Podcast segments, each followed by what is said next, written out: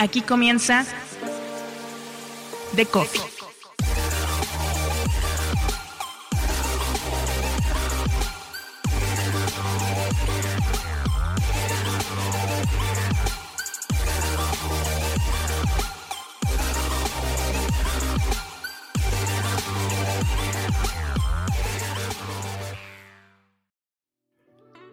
Los medios viven buscando el punto en el que el tráfico de volumen convive con el tráfico de calidad. Ese sweet spot en el que se logre cumplir con los números, pero también con las expectativas del buen periodismo. Algunos se van por completo a un extremo o al otro, o por suscripciones o por alcance a costa de lo que sea. Pero algunos otros piensan que es posible que ambos mundos se conecten, coexistan, para desarrollar buenos negocios mientras se generan buenas audiencias. En Perú, Grupo El Comercio se ha planteado ese objetivo con marcas de alto impacto viral como Depor y Trome, e incluso con el comercio, su marca emblema que además monetiza a través de suscripciones. En este episodio de The Coffee, aprende todo sobre la estrategia que sigue Grupo El Comercio en desarrollo de audiencias, sus métodos de trabajo y las claves para lograr una operación exitosa con un modelo basado en unidades o núcleos que constituyen el corazón de sus marcas es Sergio Siqueri, jefe general de núcleos editoriales de Grupo El Comercio. Yo soy Mauricio Cabrera y este es The Coffee, temporada 4, episodio 4. Comenzamos.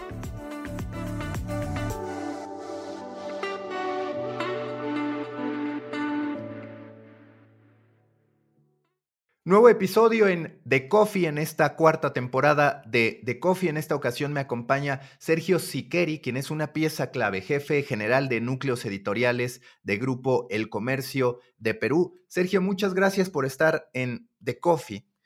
Lo primero con lo que quiero empezar es, ¿qué significa ser jefe general de núcleos editoriales? Porque digamos que ese es un término muy de ustedes que ya conozco por distintas presentaciones que has hecho, pero que creo que es importante para la gente. Claro que sí. Primero, muchas gracias por, por invitarme, Mauricio. Tenía muchas ganas de, estar acá contigo y, y, estar en tu programa. Bueno, este, ser jefe de los núcleos editoriales en el Grupo del Comercio eh, significa liderar un área, ¿no? Eh, es un área transversal, viene a ser como un pool de servicios para las redacciones, ¿no? Eh, y lo que nosotros hacemos es darles distintos servicios, como te dije hace un momento, que descargan a las redacciones para que ellas se puedan concentrar en el contenido de calidad, ¿no? en el de más largo aliento, y nosotros velamos por el volumen, ¿no? los ayudamos un poco con el volumen. Por ejemplo, alguna de las aristas de los, de los núcleos, tenemos un núcleo que se llama núcleo de audiencias, ¿no? donde trabajamos y, condensamos el trabajo en las redes sociales. Tenemos un núcleo que se llama eh, eh, núcleo audiovisual, donde vemos la parte de video, la parte de fotografía, y desde aquí le brindamos ya el servicio a las redacciones. Hace mucho tiempo, por ejemplo, las redacciones, cada una de ellas tenía su departamento de fotografía, ahora no, está con nosotros y nosotros les, les hacemos el delivery del, del material, ¿no? Y en este caso el contenido que ustedes producen, acorde a lo que decías, es aquel contenido que atiende más a la inmediatez, a la tendencia de búsqueda, contra el trabajo dedicado que han de ser, o que han de hacer, mejor dicho, las redacciones, o cuál es, digamos, esa diferenciación para efectos prácticos? En realidad trabajamos eh, en base a, dos tipos de contenido, ¿no? Uno está muy ligado con la noticia, con la inmediatez, y, te diría que, ciertos núcleos específicos, como el de fotografía, que aún sigue saliendo a las calles, sigue haciendo el trabajo tradicional, pero que lo estamos embarcando y lo estamos empujando a que haga más video, ¿no? Porque cada vez entendemos que el video es mucho más rentable que la fotografía, entonces estamos convirtiendo a fotógrafos en videógrafos también, ¿no? Eh, otro núcleo, como el núcleo de diseño, aún sigue atendiendo eh, con mucho volumen a las reacciones porque todavía eh, tenemos mucho trabajo para papel.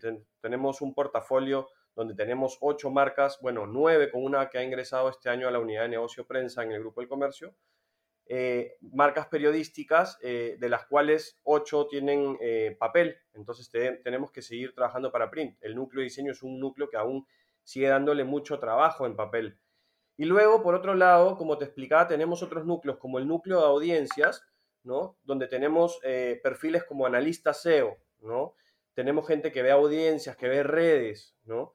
Eh, que trabajan más con el share of voice, que trabajan más eh, con el tema de capturar nuevas audiencias. Tenemos ahí perfiles muy, muy específicos, gente que se encarga de, trabajar cierto nicho para capturar cierta audiencia, geolocalizarla, trabajar en mercados como México, que, tienen mayores ECPMs, mercados como US Hispanic, etcétera, ¿no? Entonces, trabajamos en ese sentido para el tema digital puntualmente, eh, enfocándonos en, en, aperturar nuevas audiencias, audiencias monetizables, eso lo tenemos muy, muy mentalizado, ¿no? Nosotros vamos tras la monetización, tras el volumen, pero muy ligado a la monetización.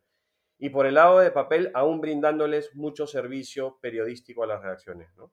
¿Cuáles son las claves desde tu punto de vista para el desarrollo de audiencias? Porque ustedes, si en algo han tenido éxito en fechas recientes, no es solamente en el desarrollo de audiencias a nivel local en Perú, sino también a nivel internacional, como lo decías, con presencia en México, incluso apareciendo a través de casos como el de Depor en lo más alto de las, eh, de las posiciones en términos de visitas. ¿Cuáles para ti son en esta reflexión que puedes hacer de tu propia organización los factores clave para poder desarrollar audiencias con velocidad? Por el otro lado, acompañarlo también con la formación de audiencias de calidad, que no necesariamente de volumen. ¿Qué señalarías tú a este planteamiento? Mira, es un trabajo que a nosotros nos ha costado bastante. ¿no? Eh, hace, más de, hace más de dos años eh, decidimos crear los núcleos, que te estaba contando esta formación de los núcleos. Y, cuando decidimos hacer esto, empezamos a, pensar, lo primero que pensamos es, oye, ¿cuáles van a, van a ser las, las mediciones, los KPIs que vamos a empezar a seguir? ¿no? En aquel momento nosotros salíamos a seguir el browser único, ¿no? el, el, volumen, quién queríamos roncar sobre los medios de, de, la región, íbamos sobre la data dura. ¿no? Y sabíamos que eso no ayudaba al stock, ¿no? Porque si necesitábamos stock para imprimir más auspicios, necesitábamos páginas vistas. Pero en algún momento llegamos a decir, oye, pero no solamente son las páginas vistas, y acuñamos un término muy de nosotros, que son las páginas vistas monetizables, donde separamos, ¿no?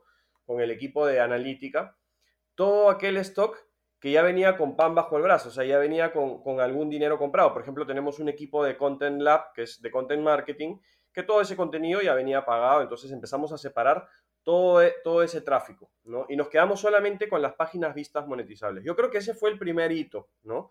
Definir cuál va a ser el KPI que nos marcamos, la medición que, que, vamos a tener. Lo segundo fue eh, la estructura, ¿no? Tener una estructura pensada en empezar a trabajar audiencias, ¿no? Desde que creamos el núcleo de audiencias, que para mí es eh, de los núcleos es el corazón digital, lo primero que dijimos es tenemos que empezar a trabajar en equipo y sentamos en una sola mesa, que fue algo rarísimo y que pasaba, no pasaba después de años. En una sola mesa sentamos a todos los editores de las marcas, ¿no? El primer día se miraban con cólera, se miraban molestos porque eran, quedamos sentados al costado de mi competencia, ¿no? Eh, hoy día trabajamos juntos, tenemos reuniones, tenemos comités en las que estamos todos y en los que decimos, oye, a ver, este, este tema, este partido, ¿cómo lo vamos a abordar? y empezamos a trabajar geolocalizando, oye, tú, Depor, te vas a ir por, en Estados Unidos me voy a ir por Atlanta, que es más futbolero y yo me voy a ir a capturar este mercado. Oye, Trome, tú, que eres más farándula, sí, yo me voy a ir más por, en Estados Unidos me voy a ir más por la Florida, que, y me voy a ir más por el lado del espectáculo. Y empezamos a discernir entre todos los editores y el equipo de audiencias, qué tipo de, audiencia vamos a salir a capturar para no canibalizarnos entre nosotros. ¿no? Entonces, lo segundo que te diría, aparte, el primer punto, como te dije, recapitulando, es la parte de, la métrica que fijamos. Lo segundo es trabajar en equipo. Lo tercero eh, fue un poquito definir, hacer un tridente perfecto entre el equipo de tecnología, el equipo editorial y el equipo comercial. ¿no? Tenemos una mesa de trabajo eh, en la cual estamos los tres, ¿no? las tres áreas, y donde vamos definiendo, oye, tenemos que ir de la mano con los Core Web Vitals, sin embargo, este, tenemos que seguir trabajando con programática para el volumen, pero estos anuncios o, esta nueva, eh, esta nueva eh, que vamos a enchufar nos puede, nos puede bajar un poquito el performance. Entonces, y con el contenido vamos a ir por este lado, vamos a empezar a trabajar mucho contenido de Evergreen. Entonces, hemos hecho un tridente muy perfecto que, que hace que salgamos, posicionemos muy bien, que tengamos un sitio muy, muy veloz, muy esto es, algo muy raro, ¿no? Pero trabajamos muy de la mano con comercial. Por lo general, casi todas las, las, redacciones siempre tienen una pelea, una disasociación ahí con el, área comercial. Nosotros hemos tratado de, hacer lo contrario, ¿no? Trabajar muy, muy juntos. Yo creo que esos tres puntos y, tener un equipo, un equipo súper calificado, que no solamente tenga buena pluma, porque ese es el primer requisito que tenemos, sino que eh, vamos capturando distintos perfiles, ¿no? En el núcleo de audiencias, por ejemplo, capturamos a chicos que les gusta el tema de manga, tenemos otros chicos que les gusta la batalla de gallos, ¿no?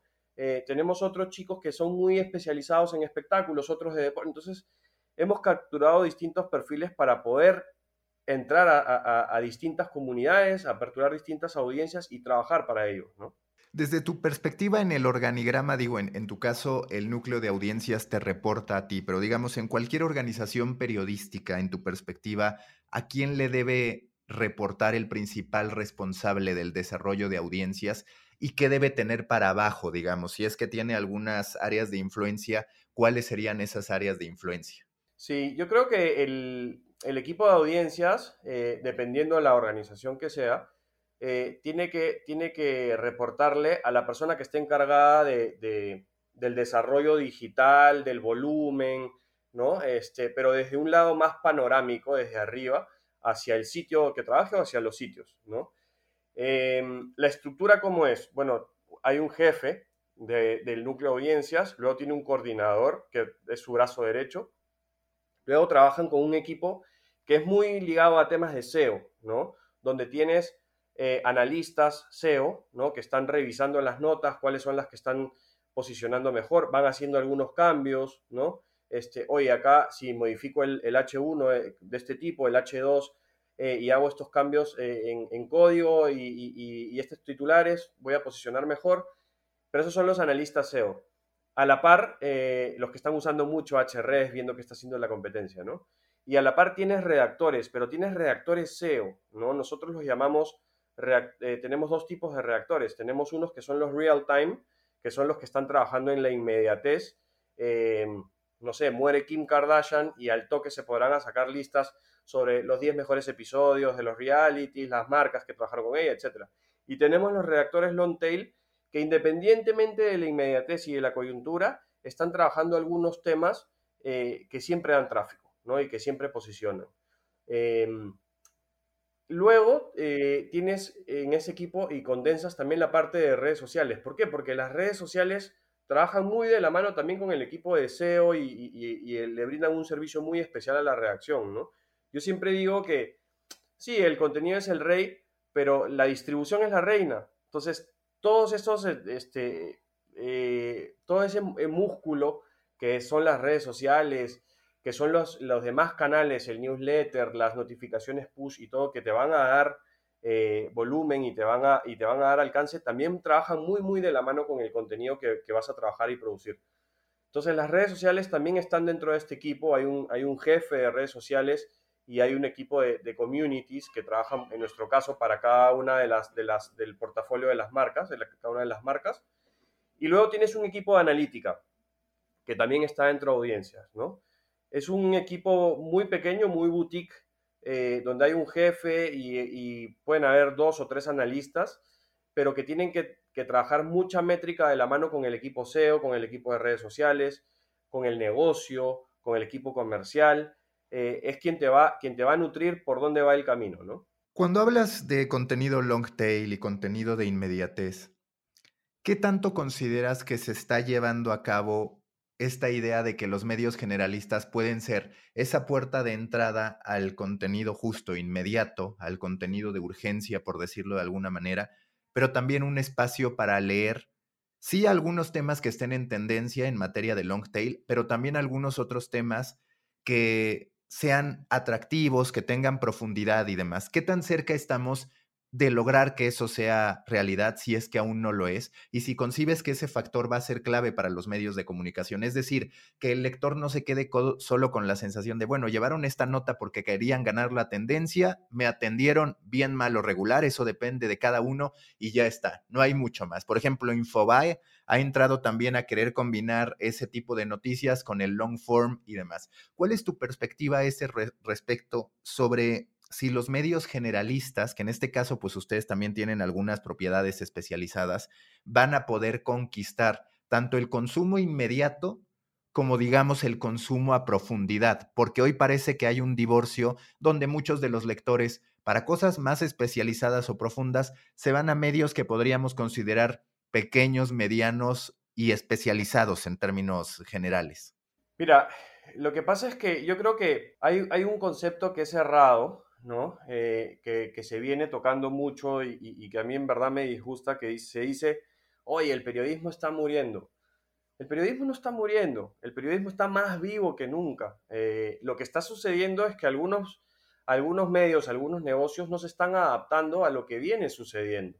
Entonces, quienes están siendo tocados de repente son eh, la prensa escrita y algunos medios que no se están adaptando a lo que estamos conversando.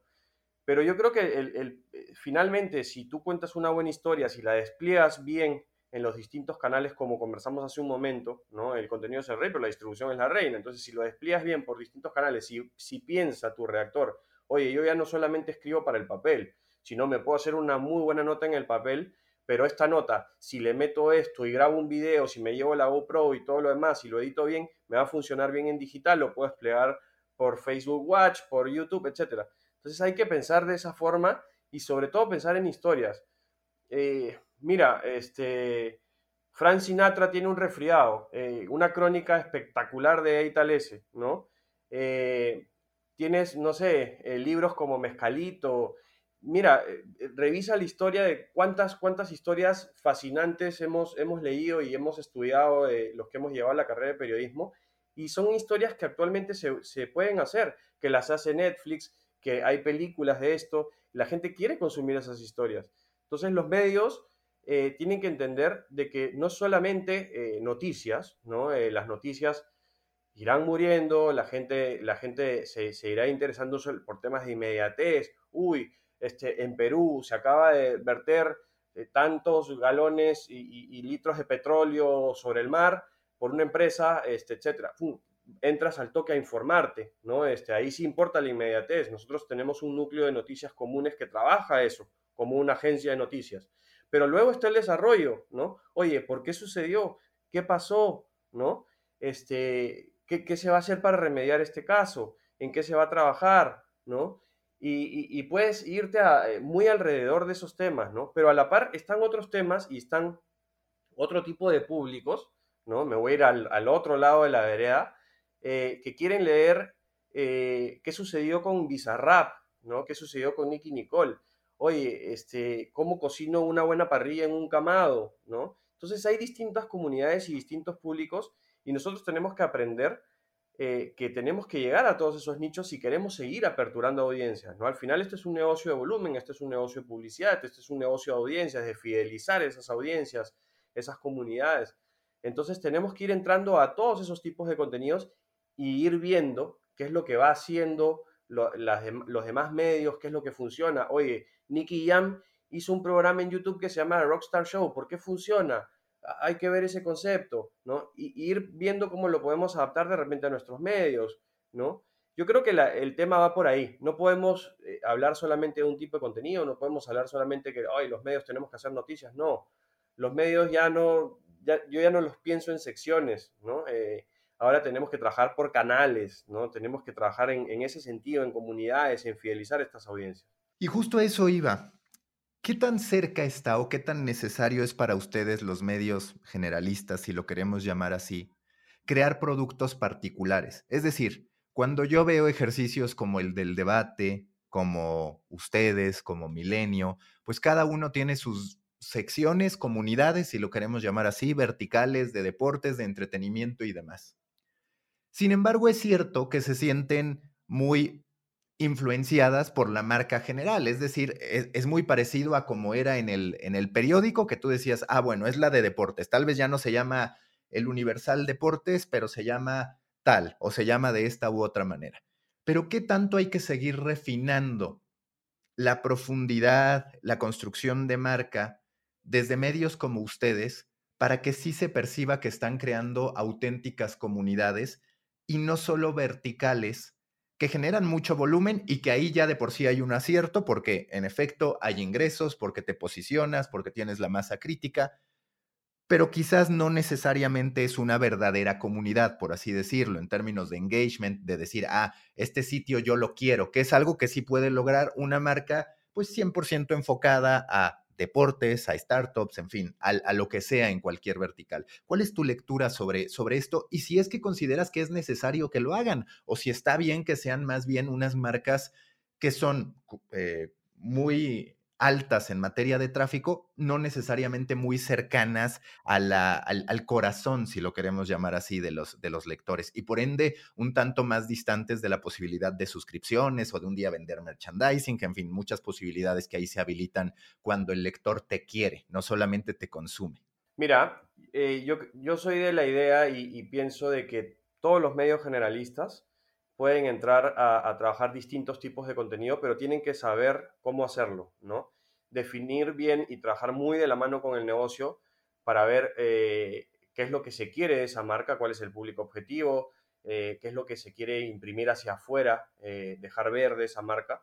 Y a nosotros nos pasó con una de nuestras, de nuestras marcas insignias y banderas en el grupo, que es el comercio, eh, nosotros en algún momento con el comercio en digital teníamos el, tráfico, de, el tráfico del mundo, teníamos mucho tráfico, eh, muchos ingresos, etcétera, pero se empezó a, ir por, otro, por otras ramas la percepción que la gente tenía sobre la marca, ¿no? Tanto así que nosotros tenemos otra marca muy farandulera y conocida que se llama Trome, ¿no? que hasta es, es un caso de Harvard, eh, que la, que la, gente empezó a decir, oye, el comercio se ha convertido en el tromercio, ¿no? Le está metiendo muchos espectáculos, muchos virales, ¿no? Y de hecho, cuando, cuando creamos los núcleos y empezamos a trabajar muy de la mano del equipo de audiencias con el equipo de, del comercio, el equipo del comercio se empezó a, dedicar mucho al contenido de calidad que te conté eh, y nosotros los, los, empezamos a ayudar con la parte del volumen. Dijimos, oye, ya vamos a dividir tareas y vamos a limpiar la marca, ¿no? Eso nos, nos pidió el comercio eh, y nosotros además vamos a entrar a Paywall, ¿no? Que ese es otro andar. Y cuando entremos a Paywall, hicimos los cálculos, seguro de acá a un año o dos años vamos a perder este porcentaje de tráfico y ustedes nos van a tener que haber ayudado con distintas estrategias a, hacer ese volumen. Entonces en ese momento dijimos, oye, ¿qué tal si creamos una marca? ¿no? hay una marca dentro del comercio que se llama MAG, M-A-G, eh, que es muy de historias evergreen, ¿no? Eh, a mí no me gusta hablar mucho de viral porque siempre andamos en contra de eso, andamos en contra del viral, del, fake news, pero sí me gusta, por ejemplo, ese tipo de historias de, oye, la familia de osos que se metió a, Machu Picchu, ¿no? que es una maravilla del mundo acá en Cusco, peruana, un sitio turístico. ¿Y, por qué? Y, nos llegó el video porque alguien del CERNAM, un, guarda, un guardaparque, un guardabosques este, grabó con su celular el video y por qué llegó esa familia de osos ahí. Y esa es, una nota que es, que es muy viral, ¿no? que, que, que viene a ser muy leída. Y es una nota que funciona muy bien en Mac. Mac está dentro del comercio, pero va por SEO. Eh, no aparece en la portada, en la home del comercio. Tú abres la home del comercio y no vas a ver ninguna nota. Filtramos, entras a últimas noticias y seguro si, si Mac estaría ahí, saldría en las últimas noticias porque tiene notas muy de volumen pero hemos filtrado para que la marca siga yendo limpia, siga yendo hacia su público objetivo, ¿no? Tenemos horarios y decimos, oye, la portada debe tener tanto hard news, tanto soft. Eh, sigue yendo por su lado y por sus canales, por su distribución, a buscar volumen. Le, le aporta y hoy día le inyecta mucho tráfico al comercio en su conjunto. Y hemos logrado limpiar la marca, ¿no? Este, el comercio en sí la misma reacción se está enfocando en muchos temas de calidad, tiene sus campañas como No te pases, ganadoras de premios en el extranjero, em, yendo a, golpear muchos, muchos temas de la ciudad, ¿no? Eh, mucho análisis político, tiene una sección de data muy, muy, muy fuerte. Entonces creo que es, es encontrar ese balance, ¿no? Nosotros en algún momento también entramos a, a The Trust Project, entonces eh, por eso te decía que también estamos en esa batalla de no borrar notas, al contrario, eh, entrar a explicarle al lector que esa fue una noticia falsa, pero en el, en el, en el trayecto de la noticia entró y hemos notado de que, de que pasó esto y esa fuente no era fidedigna y le vamos contando al lector y creo que eso, con eso hemos ganado, ¿no? Somos súper transparentes eh, de cara al lector, de cara al usuario y le vamos encontrando otros nichos y otros mercados como el que te contaba con Mac, con secciones como series y películas y vamos abriendo mercado de esa forma. En tu experiencia, ¿cómo gestionar de pronto la frustración que algunos periodistas tienen de decir, pues es que estoy haciendo los temas que me mandan los algoritmos, bueno, la gente que a final de cuentas lo consume, pero que no necesariamente son los que están en el ideal del periodista, como creció, cómo se formó y demás, porque estarás de acuerdo que muchas veces entra ese debate, el decir, lo estoy haciendo muy bien acá. Claramente el negocio por ahora, y porque así lo decidimos durante muchísimos años en la industria, que era la gratuidad, pasa por la publicidad. Entonces tengo que hacer este tipo de contenido, pero es también cierto que muchas veces ya en las conversaciones directas el periodista te dice, si vieras lo que funciona, no me gusta hacer esto.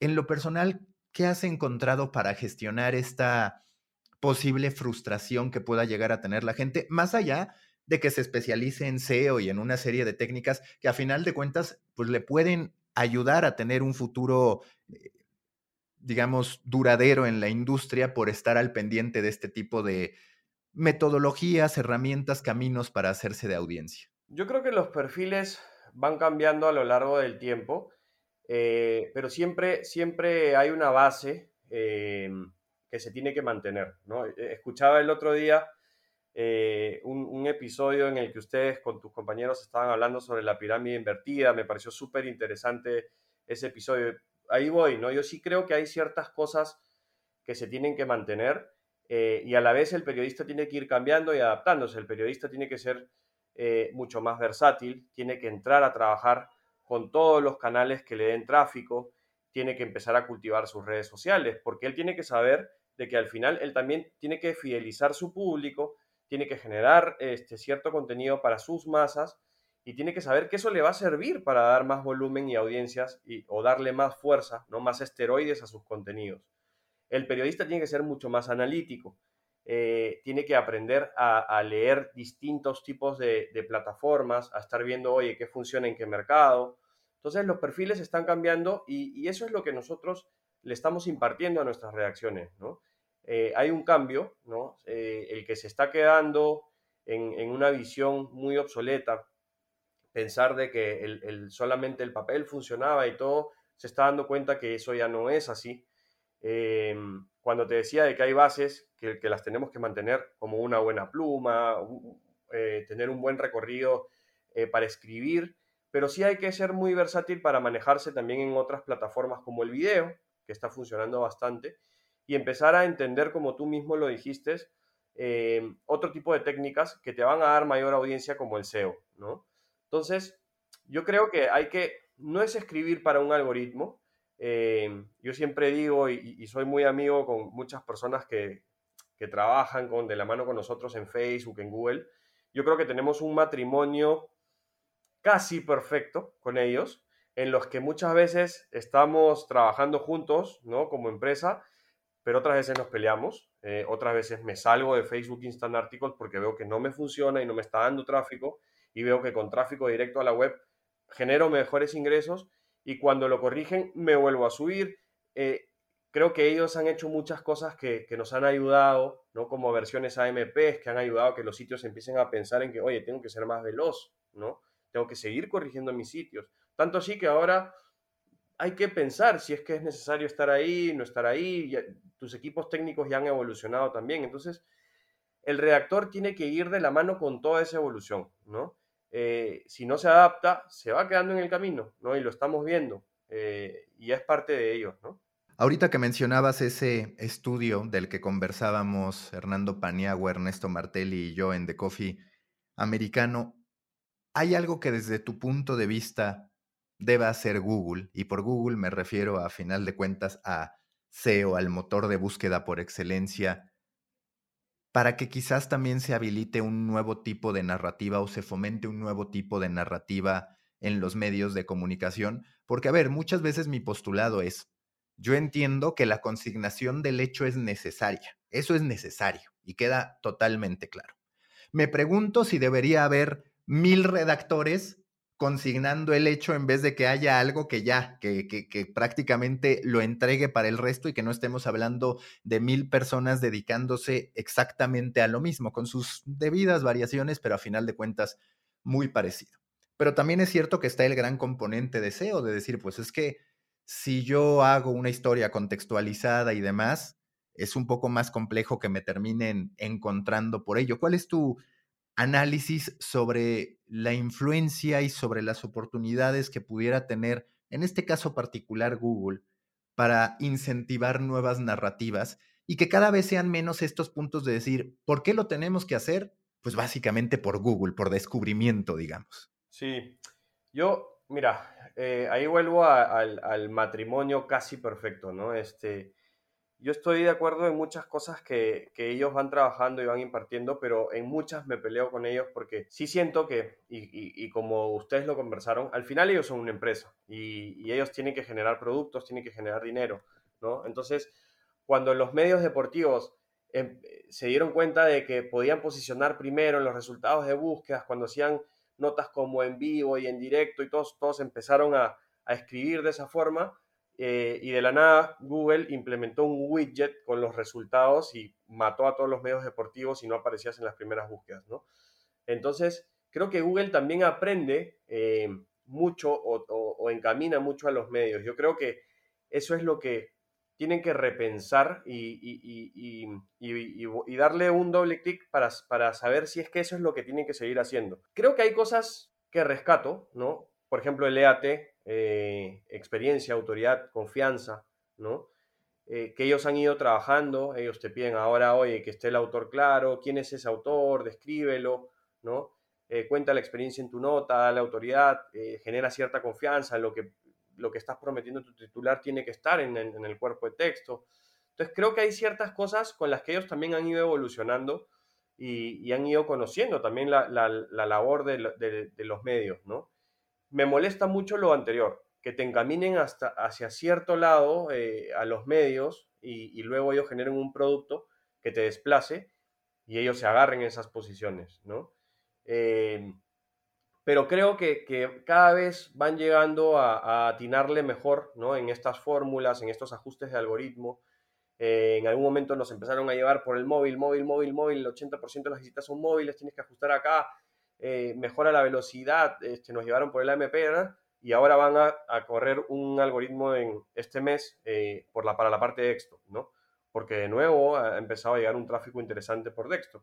Entonces creo que tiene que haber un balance. Eh, creo que el periodista tiene que entender las nuevas técnicas y no dejarse llevar al 100% por escribir para Google o escribir para Facebook. pero tenemos que tener, saber que es un matrimonio que no es perfecto. ¿Qué tan relevante es, es algo de lo que también he estado hablando con Pani y con Martelli, el que los medios de comunicación empiecen a considerar que no todos los lectores parten del mismo punto de partida, valga la redundancia. ¿A qué me refiero? Oye, que si hay una nota de calentamiento global que se ha ido desarrollando a lo largo del tiempo, puede que haya dos de cada diez personas que tengan el contexto, que tengan antecedentes, que haya tres que estén plenamente informadas, que haya cinco que no tienen ningún antecedente. ¿Cómo atender esa necesidad si es que ustedes la ven y si ya están pensando en algunos ejercicios al respecto? Porque me parece que hoy es tanta la brecha tecnológica, económica, de especialización también en el ámbito profesional, que resulta muy complicado hablar de un contenido que cuente la historia para todos. Mira, y yo, ¿sabes quiénes yo creo que son los que más lo sufren? Las agencias de medios, ¿no? Que te enviaban los cables y que al final ese contenido, no sé, te llega un contenido de AFP, Reuters, de AP, y, que luego tú te das cuenta y ves, te echas a ver tus números y dices, oye, ¿por qué no posiciona? ¿Por qué no pega? ¿Por qué no me está generando tráfico? Claro, pero si se lo estás vendiendo a todo el mundo, a todos los medios, y hay mucha gente que ni siquiera hace ningún cambio. Entonces el algoritmo dice, oye, este es contenido duplicado, repetido, no lo debería de posicionar. Entonces, volviendo a tu ejemplo del calentamiento global, si es que hay una noticia que te llega de repente por inmediatez o por un servicio que tú pagas como un cable, por una agencia, lo que hay que hacer es recibir eso como insumo, como material, y hay que corregirlo, hay que meterle un poquito de mano, hay que cambiar ciertas partes de ese contenido, el titular, eh, al menos el primer párrafo, meterle una mejor foto, una mejor leyenda, hay que hacer ciertas cosas, ¿no? Recibirlo como, como, como parte del material que, vas a utilizar para hacer tu nota, pero no es, no es copiar, pegar y ya está, eh, voy a esperar a que me haga tráfico, ¿no? Entonces yo creo que en ese sentido el algoritmo puede estar ayudando, sí. Em, creo que, por ejemplo, nosotros en algún momento fallamos cuando creamos estos núcleos y creamos un núcleo que dijimos, oye, este, este núcleo va a ser el núcleo de noticias comunes, ¿no? Hay un incendio, antes se echaba el comercio, Trome, todos por su lado a escribir sobre ese incendio y estábamos matando horas hombre no estábamos optimizando nuestros recursos. Creamos un núcleo de noticias comunes donde un redactor, mediante el CMS transversal, le enviaba esa nota a todos, ¿no? Pero claro, en algún momento este, Google nos empezó a ver como contenido duplicado. Entonces, eh, eh, hay que hacer ciertos, eh, ciertas atingencias, ciertas mejoras hay que hacer ciertos manuales con las marcas que uno trabaja para decir, oye, vas a recibir este, este contenido, sí, no está al 100% listo para que lo publiques, tienes que hacer meter cierta mano, ciertas correcciones eh, para, que puedas, para que pueda ser interesante, para que la gente lo encuentre, ¿no? Yo creo que va por ahí, ¿no? Creo que, que lo que había pasado en el periodismo es que nos habíamos sentado y estábamos muy cómodos en recibir cables, subirlos y ya está, o sea, yo estoy en la sección de mundo y ya no tengo que hacer nada nuevo. Pero no, ¿no? Este, yo creo que tenemos que trabajar más en ese segundo lado, ¿no? En el largo aliento, en el análisis, oye, ¿por qué está sucediendo el calentamiento global? ¿Por qué están habiendo más incendios? Eh, ¿Por qué siempre suceden estos incendios en California? Eh, hay que ir a, meterle mayor profundidad, ¿no? Eh, creo que por ahí va el sentido y el trabajo que tenemos que empezar a hacer. Y esto de mayor profundidad para cerrar, que creo que es algo que quizás después podamos hablar en The Coffee Americano, anticipando que algún día te invitaremos para que estés con nosotros en algún segmento y demás. ¿Te parece que Google también deberá entender hoy este movimiento de creadores, muchos de ellos periodistas independientes o como Facebook lo llama knowledge creators? Que por ejemplo, ¿no? Y yo muchas veces hablo del comercio o de depor.com, no, no en contra, pero sí dejando ver una situación. Cuando llega Ibai Llanos a aparecer con Messi en su presentación en el PSG, pues la realidad es que ya había muchos medios especializados, eso sí, no de los macro, que habían cubierto quién era Ibai Llanos, que había cubierto su trayectoria, algunos de los hitos que había superado y demás. Y sin embargo, cuando tú vas a ese momento particular, te encuentras con que Depor aparece en el primero o segundo resultado de búsqueda y el primero o segundo era también de las mismas características, no era especializado. ¿Hay ahí algo que desde tu perspectiva e intentando ponerte en la cachucha de periodistas independientes, de creadores y demás, se deba hacer? Porque de pronto, y a ver, yo pues estoy en un punto raro porque estoy en la industria, pero también como independiente, de pronto sí te da una sensación, por un lado, de oportunismo del medio generalista que dice, hey, que voy a hablar de eso, que a ver, siempre ha pasado, pues por recursos no pueden cubrir todo, atienden y desatienden en algún momento. Pero sin duda sí se genera esa sensación de frustración de decir, aquí hay contenido especializado y nos estamos yendo a un generalismo, en algunos casos bien hecho y en algunos otros 100% oportunista y mal hecho. Es que mira, y regreso al tema, a esta fórmula del EAT que Google ha acuñado y que creo que está empezando a funcionar, ¿no? Experiencia, autoridad y confianza. Nosotros, por ejemplo, eh, en el diario El Comercio, eh, hay ciertos redactores que se han especializado en ciertos contenidos y que es muy claro que Google les ha dado mucha autoridad, eh, sabe que es un, es, un, redactor que va a generar contenidos que generan confianza hacia, sus lectores, ¿no? Por ejemplo, tenemos un Bruno Ortiz que escribe sobre temas de tecnología, sobre temas de salud, y, que siempre sus contenidos están muy bien posicionados, todo porque sus audiencias están ligadas hacia ese contenido. Tenemos a una periodista que se llama Nora Subobono, que escribe muchos temas de gastronomía, entonces ya se detectan así. Entonces yo creo que es, en eso es lo que hay que trabajar. Y a ellos es a los que hay que darles más aliento, hay que darles más tiempo para que generen sus contenidos. Y para eso existen áreas como las nuestras que se encargan del volumen y se encargan del otro trabajo, ¿no? Creo que ahí funciona bien Google eh, creo que tiene que seguir trabajando en sus creadores de contenido, de repente como lo hace TikTok, ¿no? Creo que TikTok ha trabajado muy bien en, sus creators, ¿no? Creo que hacia eso eh, tiene que ir, eh, hacia la especialización, hacia trabajar en esos nichos, en esas comunidades, en esas audiencias específicas de valor de contenido, ¿no? y en eso también tenemos que trabajar los medios, ¿no? Ahora, yendo a lo que tú comentabas, y creo que ahí falla el algoritmo, ¿no? Caso Depor, ¿no? Este, Y, no es solamente Depor, te diría AS, Marca, todos los medios deportivos Cuando, cuando sucedió el COVID, ¿no?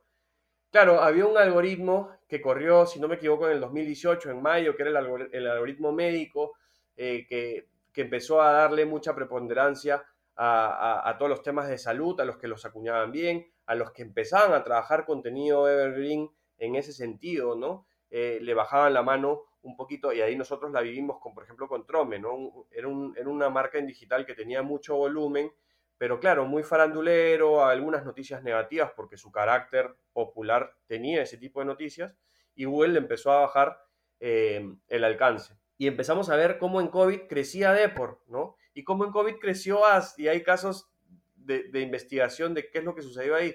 Pero lo que sucedió fue que Google ajustó su algoritmo, empezó a darle mayor valoración a los contenidos evergreen, entonces tanto AS como Depor vieron una oportunidad y empezaron a meterle política, empezaron a meterle actualidad, empezaron a meterle todo porque sabían que estaban con muy buen page rank, muy bien posicionados y sabían que iban a salir a flote hasta que seguro Google vuelva a ajustar su algoritmo y veremos que la cosa se vuelve a, a, ordenar, ¿no? Entonces, creo que eh, en ese camino está Google, ¿no? Que no le funciona al 100% todo y que va viendo, va probando, va haciendo algunos ajustes, por eso es que tiene muchos, muchos, muchos pases de algoritmo y en ese mismo cambio y ajustes están las reacciones, ¿no? Tienen que ir viendo qué es lo que funciona, hacia dónde está yendo, eh, qué es lo que está leyendo la gente, estos contenidos específicos, mucho más curados. Tenemos que tener eh, periodistas que se encarguen de hacer, por ejemplo, temas de tráfico, ¿no? temas de transporte, que lo tenemos nosotros en el, en el comercio y hemos ganado una campaña por eso. Es periodistas que se especialicen en tal cosa, ¿no? Entonces creo que, que eso es lo que tenemos que encontrar, ¿no? Ese balance. La última pregunta, que es más bien una hipótesis. Si tú tuvieras un mes para dedicarte a estudiar lo que quisieras y tuvieras también un consumo de cafés ilimitado, hablando de The Coffee, ¿cuál sería el área de medios o cuál sería el tema al que tú te quisieras dedicar a aprender todo ese mes? Que tú dijeras, me quiero despertar y terminar el día intentando saber más de esto. Mira, últimamente eh, ando muy obsesionado. De, hecho, ayer me llegó un, diploma, mi diploma de, mentor oficial, ¿no? Eh, hice un curso de mentoring para poder trabajar con, los mentís, etcétera, ¿no? Y, es, un, es, un, es, un, curso que, ha estado impartiéndonos la organización, ¿no? Este, yo creo que esos cambios están siendo muy buenos, ¿no? Creo que e, hacia eso tenemos que empezar a trabajar. Mucho coaching, trabajar con nuestros equipos, eh, muchos temas de agilidad, muchos temas de metodologías, a nosotros nos ha servido mucho, ¿no? Trabajar con metodologías ágiles, trabajar en base sprints, reunirnos toda la semana, ver pendientes, ver cómo se están cerrando, trabajar con equipos, ¿no? Eh, no solamente escuchar a, tu redactor sobre qué, o sea, qué problemas le está generando el COVID, su familia se enfermó, eh, o esta ansiedad de estar en casa, en teletrabajo, sino escucharlo a él, oye, ¿cuáles son tus metas? Eh, además de, esto, ¿qué, ¿qué, quieres hacer? ¿no? Yo creo que esa afinidad se perdió en algún momento con esta vorágine de trabajar todo el día 24/7 y no descansar que teníamos los periodistas. Creo que ahora el estar en casa nos, está dando de nuevo ese sentido más de familia, yo estoy acá, pero estoy escuchando a mi hijo jugando a un costado, en un ratito salgo, voy a jugar con él, sigo trabajando, puedo preparar algo de comida en casa. Eh, entonces, si pudiera seguir estudiando más de eso, eh, más de coaching, más de liderazgo, más de, más de, metodologías de cómo, de cómo seguir trabajando con mis equipos, ¿no? Este, me gusta mucho un libro de, un futurólogo, ya tiene un par de años o tres años escrito, que se llama The Algorithmic Leader, de Mark Walsh, eh, Mike Walsh, eh, donde él explica cómo los líderes, eh, si empiezan a, tener pensamiento algorítmico, eh, van a tener muchos cambios en su forma de operar, ¿no? Este, cómo funcionan los software, cómo funcionan las computadoras, eh, analizar mucho en base a la data, ¿no? No en base a lo, mojarte el dedo y decir, oye, esto funcionará o no, ¿no? Este, ya todo está con data y digital es eso, ¿no? Es prueba y error, es ver qué funciona, qué no funciona. Ando muy obsesionado en eso, me gustaría tener más tiempo para para, para ver cómo puedo mejorar yo mismo, el Sergio, en su ser de, pensar más con algoritmos, pensar más con números, pensar más con estrategia, pensar más con ayuda hacia, el, hacia los redactores, hacia el equipo de trabajo que tengo con metodologías ágiles. Sergio, muchísimas gracias. Gracias a ti, muy, muy encantado de estar contigo, conocerte y, a ver si me invitas a, uno de tus, de tus programas, otro de tus programas. Siempre, siempre, siempre. Nos hace falta alguien de Perú, ya tenemos uno en Argentina, uno en Colombia, yo desde México, nos falta uno desde Perú. Dale, dale, encantado.